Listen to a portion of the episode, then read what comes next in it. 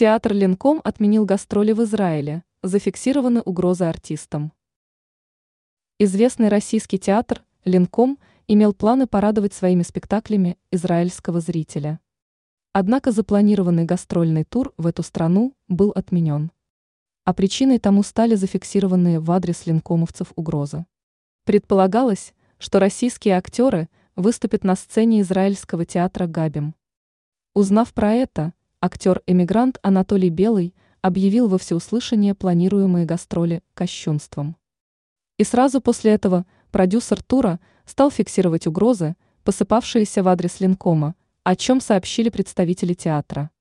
Как сказал его директор Марк Варшавер, билеты на Ленком в Израиле продавались хорошо до того момента, пока не началась травля.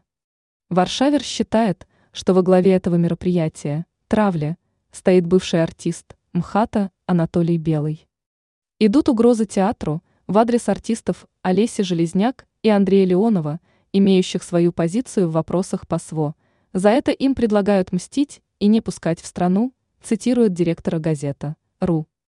Он заявил, что не может рисковать жизнью 100 человек, которые должны были поехать на гастроли в Израиль.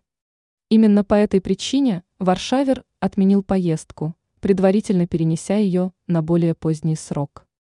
Вместе с тем он сообщил, что в посольстве ему порекомендовали не обращать внимания на угрозы, а продюсер гастролей пообещал предоставить дополнительную охрану.